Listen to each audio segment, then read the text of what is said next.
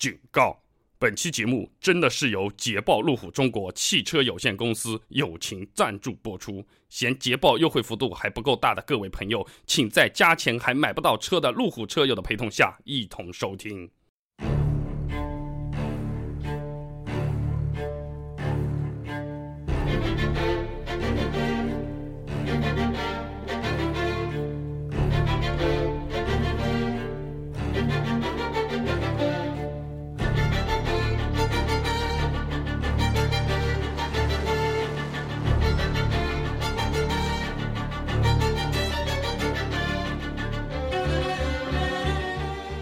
汽车我知道，不花冤枉钱。大家好，欢迎各位今天到汽车我知道来捧场，我是主播备胎，祝各位开车平安，顺心顺意。呃，想必听我们这个节目的各位听友嘛，应该不光是只喜欢汽车吧，喜欢看电影的应该也是不少吧。最近备胎发现一个很有意思的神奇现象啊，什么钢铁侠、雷神索尔啊、复仇者联盟啊，这些漫威啊、好莱坞的大片，他们那个反派主角大 boss 啊，哎，他全都是英国人。我还正在纳闷的时候啊，我网上面去逛一逛，看看最近有个什么汽车新闻啊什么的，竟然给我翻出来一个箱底货的广告。哎，捷豹把那些反派的大 boss 还全都集结在一起，给自己 F Type 做了个代言。哎，我觉得这个挺有意思的。原本呢，今天这集我想做福特的，就这么因为这个广告，我咱们就改了改。这个捷豹还是非常的有意思的。人家说，哎，我们当坏人这个挺好的呀。为什么？因为我们都是英国人。发音很纯正，充满着这种磁性啊，那我就觉得很奇怪了。那你声音好听，你当个正面人物也不错啊，甚至是当个什么主播、DJ 啊、明星演员，哎，倒不是这么回事情的。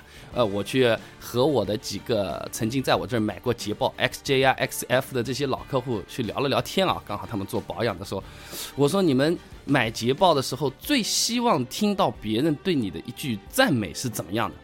那我想嘛，激发一下我们的老客户的这种虚荣心啊！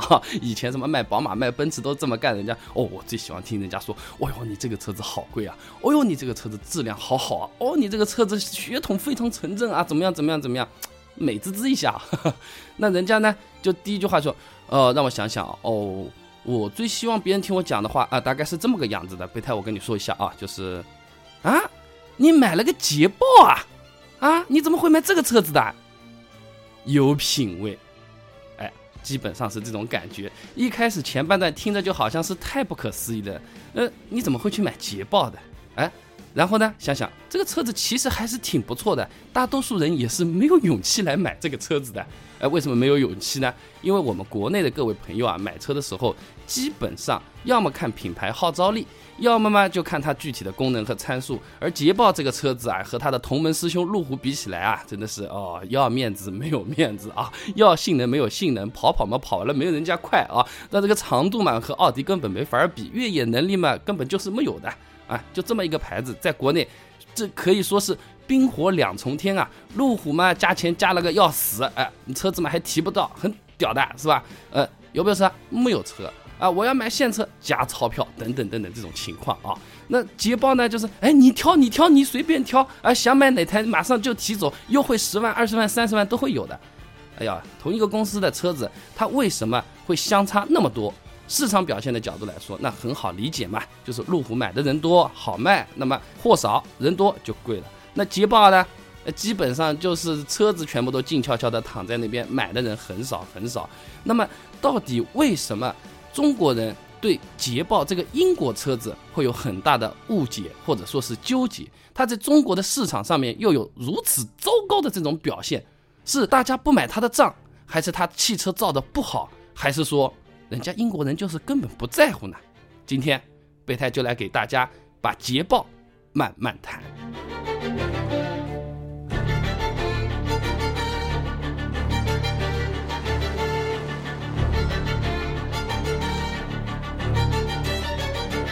讲捷豹之前呢，我们还是继续来先讲讲电影啊。刚才讲了一半也没说完。这英国小伙子一般都是很帅的啊。呃，我们印象当中这种美国的这种男明星啊，都胸肌、腹肌、麒麟臂、鱼鳞腰，什么人鱼线等等等等啊，各种都是超级很性感的。这英国的什么卷福啊，呃，雷神洛基啊，啊，不是雷神啊，是那个雷神他家死对头洛基啊，看起来都是文质彬彬的，这个西装穿起来都要收腰。的那种感觉哦，这个肌肉虽然不是很多啊，那给人传递的这种气质啊，真的是非常的迷人啊。呃，我有很多的女车主经常跟我说，哎呀，我好喜欢那个片子里面的那个洛基啊，哦，我好喜欢那个片子里面的那个卷福啊，怎么样？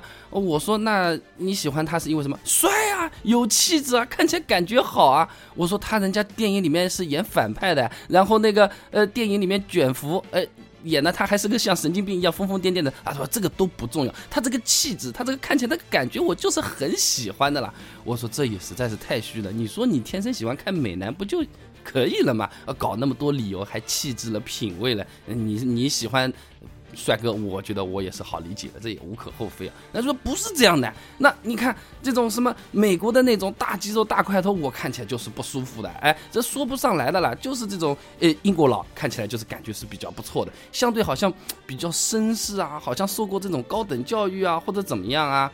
哦，好吧，好吧，好吧，哎，你慢慢去陶醉啊，呵呵一边凉快去吧。那 这个东西怎么讲呢？在备胎的眼里看来啊，英国车。英国人再加上这些英国坏蛋们放在一块儿，还真的就是有一点捷豹这个汽车的这个味道。这个东西怎么讲？英国呢，呃，现在来说的话呢，相对来说是历史文化是比较丰厚的啊，文化积淀也是很优秀的，但是钞票呢是不太多的。国际影响力呢也是不太 OK 的。那我们大家可以知道，在这个社交圈嘛，其实国家和国家之间也是社交圈，也要发朋友圈啊，发微信，道理是差不多的。呃，有两种比较重要的权利，一种呢叫炫富权啊，我老美帝是吧？我们又搞一个什么载人航空啊，什么东西飞到月亮上去了？我们大中华航空母舰唰沉在水里，你们英国有啥？没有钱，又没有什么花头。现在欧洲人家当老大的也是德国，也轮不到你英国说什么。哎，这是炫富权，对吧？那除了炫富权，那种一般般的忠臣、一般般的屌丝，那还有一个绝招叫嘲讽权，就是你算个傻子啊，嘿嘿，就是嘲讽你，拉仇恨当 MT，这个事情还是干得了的。那英国车或者英国的捷豹，经常会有这样的情况。我有一个买了 XF 的呃一个捷豹的车主跟我聊的时候，他就说 我啦。一点都不担心捷豹在中国卖的不好。我说怎么？你有其中的制胜法门还是怎么样？他说我最好它卖不好。我说怎么会是这种情况？他说买了多了就不稀奇了。我买捷豹本来就是图个和人家不一样嘛。你要搞得一样一样的，马路上全部都是烂大街的这么跑，这个捷豹我要卖掉它了，我就不要这个车子了啊。好吧，你是这么想，人家厂家是不是这么想的？这也是一件很纠结的事情啊。那么我们反正是慢慢谈嘛，啊，就继续甩前面的电影，讲的还是不够过瘾啊，我再来说一说那个电影里面呢。这种主角啊，往往都是啊一个平凡的美国少年啊，突然之间遇到了一件神奇的珍宝啊，悟出了人生的真道啊，然后呢就突然屌丝逆袭，登上人生巅峰啊，当上 CEO，迎娶白富美了，就这么个呃这么一个狗血的故事啊。好莱坞的片子好像都是有格式的，A B C D 每个桥段都差不多，就是放在里面的人不太一样啊。那么英国人啊，每次都是当大博士那种给人的感觉到底是怎么回事情呢？哎，英国人。或者说是英国车，他根本就不需要屌丝逆袭迎娶白富美，那他觉得他就是大博士，他就是别人在那边苦苦追求需要去被人超越的这么一部分人，包括他的车主、他的车、他的英国人，哎，就是这么一个腔调啊。你出去的时候穿了一件黑色的西服，努力的去买上了各种什么 LV 啊、GUCCI 啊、爱马仕啊，这东西全部都包装好。哎，以前我条件不好，现在条件好了，我是老板了，或者怎么样了。英国佬跑在边上，第一句话就跟你说：“朋友，黑色西服是给佣人穿的呀，这个我们不穿黑色西服的呀。”这光一句话就能把人家给喷到吐血为止。你钱花了再多又有什么用呢？你花钱的这个风格其实是非常关键的一件事情。而正是因为捷豹，它对汽车也是对待服装、奢侈品等等等等这些以人为中心的衬托物的理念来造车，所以在中国。卖的特别的不好。我们中国人才不认你这一套呢。买衣服就看你牌子大不大，价格贵不贵，够不够保暖就可以了嘛。这个没有什么呃特别的这种歧视啊，或者怎么样。这每个国家的风格它就是不一样的嘛。嗯，只能说你捷豹在中国有可能水土不太服吧。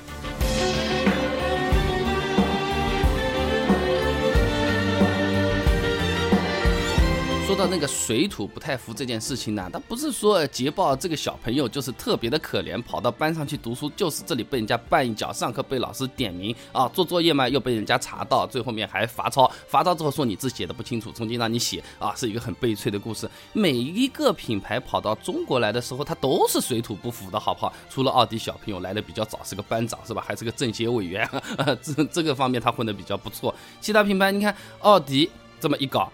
奔驰去加长了，宝马去加长了，凯迪拉克去加长了，英菲尼迪去加长了，嗯，捷豹怎么就反应那么慢呢？反应慢还不说，加长了之后还是没有人买，这个是非常纠结的一件事情。我一开始呢也对这个事情是非常的费解的，后面才慢慢的开始去接触捷豹这个品牌，这个车子比较深度的去了解之后，因为以前只是卖卖车嘛，就关心交易就可以，就知道它难卖。了解了之后，发现啊，捷豹它这个整体的一个品牌风格啊，呃是非常非常的不一样的。其他的车子它有可能是追求一种机械上面的这种极致，驾驶上面的这种乐趣，或者说是视觉上的这种豪华气派的这种冲击等等等等，它都是比较显性的。而捷豹这个英国车子啊，天生就有一种比较强烈的抗拒感。哎，给我来说。怎么个抗拒感呢？就是你懂，你自然会喜欢的。但是你最好不要懂，我这个一般人是不太会懂的。哎，这个真理往往是掌握在少数人的手中的哈。这个相对来说呢，有一点怎么说啊？如果说这个奔驰是一百二十五岁的老顽固的话呢，那个捷豹啊，今年刚好是八十周年啊，就是八十岁的叛逆周年啊。雅皮啊，就是这种感觉，上面可以给你穿西装，下面可以有破洞牛仔裤的，是吧？上面带个领结，穿个燕尾服，参加这个晚上的 party 的时候，跟你香槟砰挑个杯子的时候，马上从后背捞出一把电吉他，给你当当当当嗨起来，基本上就是这种感觉。英国人他其实是在理性和激情这两个综合的矛盾体当中发挥的最极致、最鲜明的人，就好比看球。最好的球迷和最差的球迷，他都在英国。他们可以整天、整个晚上全部都聚集在一起，嘶吼着自己的喉咙，为自己钟爱的球队在那边加油，在那边拼命。然后心情不好的时候，跑到外面竟然还会打架啊！拜托啊，已经是二零一五年了，还在那边打架，好吧？所以说，对于我来看的话，英国它不缺呃激情，也不缺技术，也不缺文化，也不缺历史。它最缺的是一个良好的打开方式，或者说是一个自我的表达方式。至少在我们国内是这样嘛？很多朋友买这个捷豹还是一个比较，呃，比较初级的一种印象啊。那比如说我们是有一个比较好的那个社交需求的这么一个愿望，我要去买一个车子，一摸口袋的钱，哎，人家奔驰稍微贵了一点啊，人家路虎稍微贵了一点，算了算，哎，捷豹优惠很大，那我就去买个捷豹或者怎么样，嗯。这就是很纠结啦，你买最后面你这个钱花到哪里去都不知道了。呃，要是平时我的话，我就说你这个就是花了冤枉钱了啦，你自己图个啥都不知道，你再便宜买来都是浪费，对吧？但是捷豹这个车子就是比较奇怪的，你买了去之后啊，就感觉啊，它这个不停的在这个后备座椅啊、方向盘上给你在在洗脑一样的，给你灌输这种英伦风范的这种味道，说话的腔调都都不太一样的。呃，基本上我最大的感觉就是以前看起来比较嚣张的，或者比较随和的，或者说是比较理性的朋友，这个捷豹的车子啊，开个两三年之后啊，就具有了一个超强的这种能力，就是。损人，这个东西怎么讲呢？倒不是说好像他他会很嘲弄你，把这个话说的很难听，他基本上都是很温柔的去否定你的价值观啊。他开一个捷豹，比如说八十万的车子开过去，你开一个两三百万的什么法拉利，再贵一点的啊，兰博基尼，然后法拉利拉法拉利等等等等什么的，看到面前，你就会被边上说，哎，朋友啊，你今天早饭吃的是什么呀？我祝你中午吃的开心，就就这么一说之后，人家想要吹牛都非常的难吹啊。原本人家刚刚要抬起手把这个钥匙往桌子上一丢，想跟你说老子有钱买了个好车，你看这车好巴适，能驱动啊，几点几发动机涡轮增压等等等等，这个声浪是啷啷啷一样一样一样的。嗯，早饭吃了，我今天早饭吃葱油拌面，我今天中午吃的是炸酱面，直接就被撂倒了。哎，没错，买捷豹或者说是真的喜欢捷豹的朋友，他们比较关心的是一个人的整体的生存状态、生活品质以及是价值观上的东西。呃，在我认识的这些捷豹的车主里面的话呢，他们倒好像没有这种对机械的这种很强烈的这种追求啊，四轮驱动啊，后轮驱动多少马力啊，或者说啊，对这个品牌历史有什么很纠结的这种。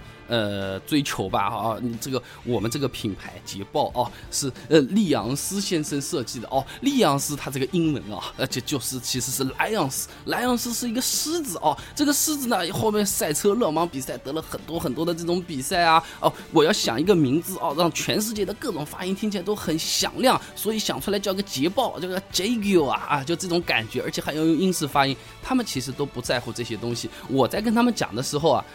他们也不关心 啊，在他们看来，或者说一个捷豹心目中最好的客户看来的话，车它其实和你身上的手表、和你脚上的皮鞋、和你脖子上的领带和领结是一样一样的。它并不需要把这个车子体现出如何如何的强势，如何如何的扎眼。最核心。的目的是突出你这个人本身，在合适的时间穿上合适的衣服的搭配，做出合适的。有趣的举动，哎，这个有可能是捷豹或者英国人他们最在乎的一件事情。就像刚才我前面开的玩笑一样，他们这种嘲讽是非常高级的，直接就是多维战争啊！这个你跟他平行的比钱，你跟他平行的比实力，你跟他平行的比眼界都没有用，他就是。用一种垂直立体的方式把你轰杀至渣！哎，咖啡店碰到捷豹的车主，这个可比碰碰到保时捷车主、我法拉利车主要可怕的多了，动不动就要被他们损死的。虽然我在边上听起来听得很过瘾哦。那么刚才听起来是听得比较爽的，好像是我们的捷豹车主啊，英国佬们把各种美国人、德国人啊，呃逗着玩、耍着玩啊，啊，但是人家就一句话也是会让你相当的难受的，就是你这车子卖的不好啊，没有人买的呀，这好在哪里啊？有什么好的？我觉得动力又没有我强，机器又没有我 OK，操控也不怎么样。你赢了很多比赛，赢了很多比赛又怎么样？我又不去比赛，怎么样？怎么样？怎么样？其实也是非常的难受的。我呢去查了一查这种资料，然后平时卖车的时候，因为要用嘛，啊，看看这个捷豹到底好在哪里啊？去跟人家去，我去看了看啊，这个东西真的是非常非常难讲。它很体面、很优雅的照顾你的生活的每一个部分，它真的就是很难去宣传的。尤其是比如说去什么车托之家、爱什么什么之之家的这种啊，我随便给大家说两个，比如说手套箱，它呢。为了关注各位美眉啊，女乘客或者是女司机，哎，经常会要做手指甲嘛，他不想让你这个手指甲上面的油给划掉，或者说磕坏。这个手套箱它不是这种机械式的按钮，按一下咔嗒弹出来的，是你轻轻的触摸一下，啊，就像我们用这种苹果手机一样，触摸一下，它这个手套箱就自然缓缓的这么打开来了啊，多么优雅和高贵啊，听着感觉是很好，也是很贴心，但谁在？车辆之间这比较的时候，或者买车当初的时候，会来看你那么小那么小的这种细节，没有人关心的啊！你今天去买个车，你们家手套箱是按钮打开来的，还是触摸屏打开来的？我想百分之九十九的人是不会这么去问的。至少我这么好多年车子卖下来，没有任何一个捷豹车主来问过我这样的问题啊！这个也是他比较纠结、比较吃亏的这种地方啊。呃，相对好好一点的吧，就是。捷豹这个鱼子酱这个颜色卖的是相对是比较好的，这个就是我刚才前面讲过的这个问题。呃，英国的绅士，真正的上流社会的人，他们穿西装是从来不穿黑颜色的。要穿黑颜色也是穿黑色的晚礼服啊、燕尾服这种。平时出去的话呢，基本上会选择蓝色或者是鱼子酱色，哎，基本上是这种风格。这个颜色它对一个商务座驾、一个豪华车座驾的一个定义啊，还是有非常大的这种帮助的。颜色相对还好一点，但是颜色抛到中国来看的话呢，就是首先你得喜欢这个车子，喜欢这个品牌，喜欢了之后，哎，我喜欢鱼子酱这个颜色，反正油漆钱是一样的嘛，啊，那我选一个好看点。但很少很少会有人说，嗯，我就是要一个鱼子酱这种颜色，我要体现我这种豪华，体现我这种商务这种感觉，我所以我要去买捷豹，没有，其实说白了，很多捷报的东西啊，都像比如说你是讨一个老婆，你要娶进门之后，你才知道这个东西好，那个东西好，这个 OK，这个地方实在是太棒。买之前看起来就是相貌平平，没有什么这种特别的这种优点，而且还特别的喜欢的损人啊。有一个地方倒是还是有那么一点点竞争力的啊啊，基本上都是比较小的地方。那个捷豹的那个。XJ 的那个换挡杆，其实严格的讲，它就不是一个换挡杆。你还想启动，呜下就一个圆的旋钮，它就这么升起来，可以左右旋转，哎，前进档、倒档。这个设计呢，当初是因为大家开这个捷豹的车，一般都是参加一些比较重要的这种发布会啊、商务活动啊，或者是晚宴，那你肯定是正装全套出发的，对不对？那你这个搞一个换挡当，前后动来动去，动来动去，一方面呢，坐在边上的人看你这个动作。不雅，我是不知道为什么啊，稍微夸张了一点。最主要的原因是你穿的衣服会被弄皱，尤其是你的这种衬衫啊、外西装外套啊这些就会被弄皱。你这个旋钮的话呢，呃，基本上动动手指呢就可以了。你的这种肘关节啊就不会有什么额外太多的这种褶皱啊、皱纹啊或者怎么样。所以说啊，如果你不穿衬衫啊、西装啊或者怎么样，那这个旋钮还真的就只是好看好看而已了。呃，说到不好卖，说了那么久啊，不好卖，对于我们消费者其实还是有比较不错的情况。怎么讲？呃，现在的路虎它为什么要加钱啊？它加钱就是因为捷豹不好卖，它把加钱的钱贴到捷豹里面去，捷豹才可以优惠那么大的幅度嘛。所以说，从车子本身来说的话，它的性价比还是非常非常的高的。虽然很多东西，什么操控啊、马力啊这种东西呢。你没有办法去有一个很直观的用一个数据的了解，但是你真的去试乘试驾，或者朋友有一台捷豹，你去做一下的话，这个感受其实是非常的不一样的。它的那种细致的贴心，绝对是这种皇家级的。你坐进去啊，开一个礼拜，你就感觉你自己，人家可以叫你声 Sir 了。Sir 是什么意思啊？男爵哇，这个感觉还是挺不一样的。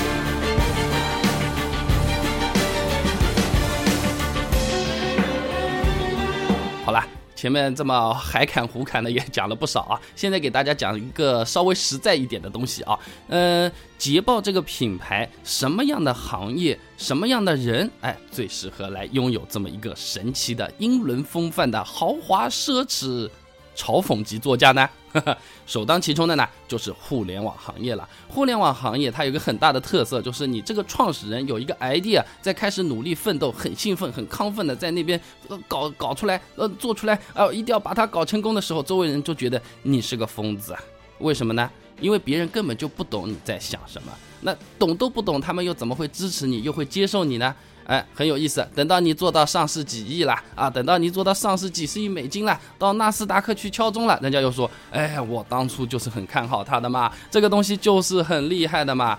这种互联网创业的大 boss 们最适合最适合买捷豹的轿车啦，什么 XF 啊、XJ 啊，哎，为什么还有 XF？这个创业的时候大家钱都不多的好不好？现在优惠又多，当然先买便宜的再买贵的啦，就是要让别人不懂。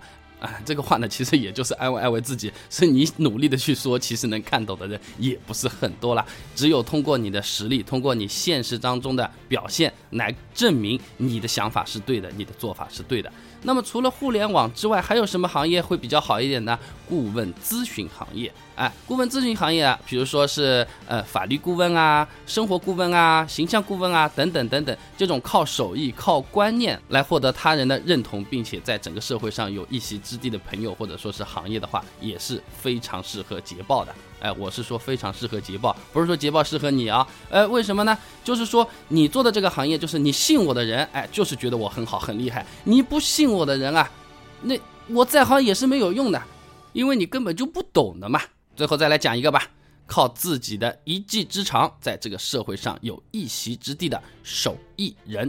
哎，这个手艺人有个非常大的特点啊，就是他干的什么事情，在平时聊天的时候听起来都非常的土鳖，很生活化，没有什么了不起的。但是只有你和他进行共事过，或者你享受过他的服务之后，他的这种意志，他的这种工匠精神的这种传递，才会真正的让你觉得好厉害，值得敬佩。来，给大家打几个比方啊，朋友，你是干什么的？呃，我剪头的呀。哎，朋友，你干什么呢？我烧菜的。这听起来是不是？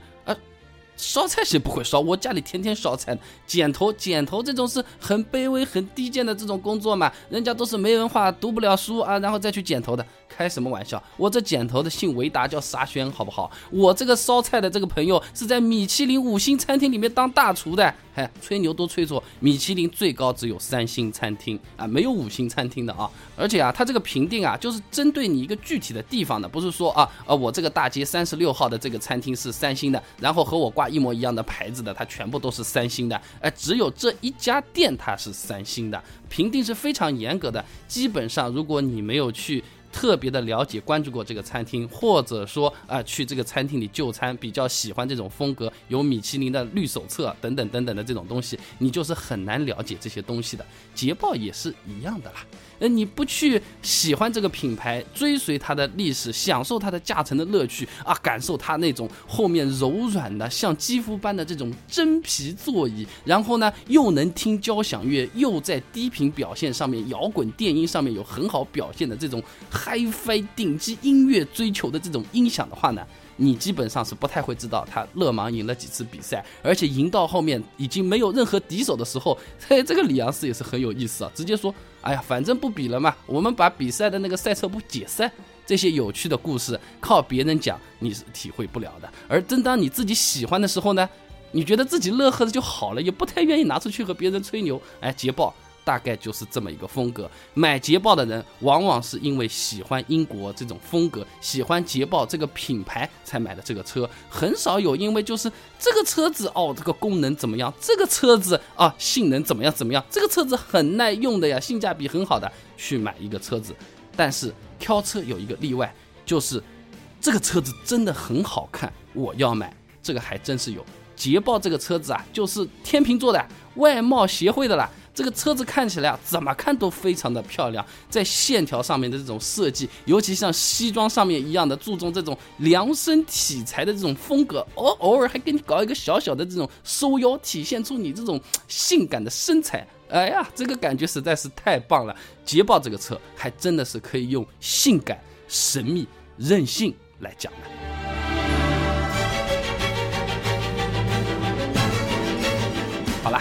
今天呢，我们慢慢谈，暂时就先做到这里啊。如果各位朋友喜欢备胎的话呢，可以关注一下我们的微信公众号 wzd 零零九。